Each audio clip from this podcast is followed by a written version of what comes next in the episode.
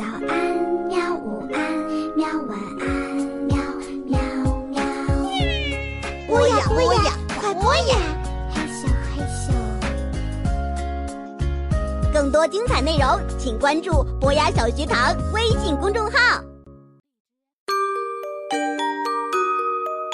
国际大奖小说系列《无字书图书馆》，作者霍尔迪·塞拉。伊法布拉，译者李静阳，新蕾出版社出版。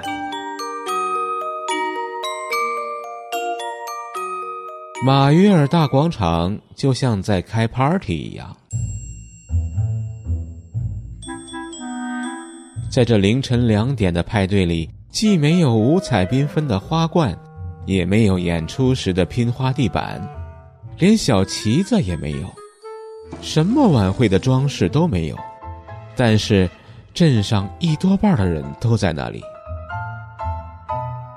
有人穿的是罩在睡衣外的那种晨衣，有人穿的是长睡衣，还有人穿着拖鞋，其他人穿的是出门前抓到的第一件衣服。在被要求去他们孩子房间查看的电话吵醒之后，所有人。都面面相觑，茫然的你看着我，我看着你。各种不同的说法都有。他们被一个国际拐骗团伙给劫持了，肯定发生了和哈默尔恩的花衣魔笛手一样的事情。我早就说过，我的女儿学小提琴不是件好事儿。他们受不了这个图书馆里都是无字书的镇子带来的耻辱，全都逃走了。火星人是火星人，一群外来团伙，就跟那些外星人电影一样。他们肯定去了邻镇，给母鸡们扔石头。哼，就爱瞎胡闹。因为本杰明还是被一些事搅得疲惫不堪，雷欧则成了领导者。他将女儿的一本书举过头顶。啊，是吗？那谁跟我解释解释这个？所有的母亲都在自己孩子房间里找到了书，很旧的书，用不同的字母书写，又很明显是印刷的，但是又有儿童插画，上面的署名是他们的孩子。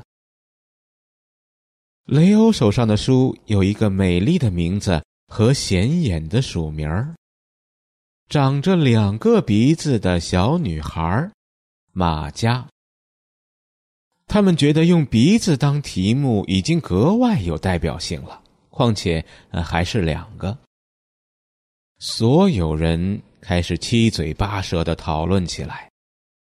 呃，这可得报警啊！看看其他镇子是不是也发生了这样的情况？我的女儿，我想让我的女儿回来。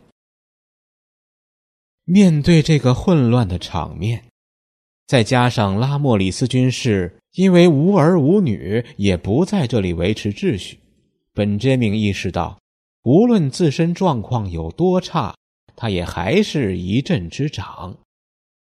他一只胳膊抓住又要上前去摆平这件事的妻子，站到了人群中央。这所有的父母都带着一些愤怒、一些担忧、一些惊讶，其中还有一些人为了救出他们的孩子而准备干上一架。大家别着急，别着急。他伸开两手向下比划比划。你们别忘了，我们说的是小孩儿。我儿子都十三岁了，瓦尔多大发雷霆。我女儿七岁了。好的，好的，一个十三岁，一个七岁，那又怎么样？还是孩子。孩子们总是爱胡闹的，你们忘了吗？本杰明看着普拉克。你记得我们逃跑、爬上水果卡车，是因为我们想环游世界吗？我们还没跑出十公里就被发现了，但那还是一场历险。我们那个时候都九岁了，而你，奥，西欧，你还记得你为了造出一个球，结果在灯塔的最高处获救吗？你那时候已经十一岁了。本杰明的眼神环视了一下四周。我们所有人小时候都做过这样的事情。如果只是有一两个孩子不见了，但是一帮孩子都不见了，从我们的人数来看，呃，有五十多个，肯定会有一个符合逻辑的答案。所有的一切都源于图书馆。只听见高雅女士的声音响起来。即使她说的话、做的事儿再没有意义，也因为她的名字而显得高雅起来。图书馆，大家不约而同的把目光转向了通往圣卡西诺小广场的那条小巷。所有人一个字儿也没有说，一起向那个方向。拥去。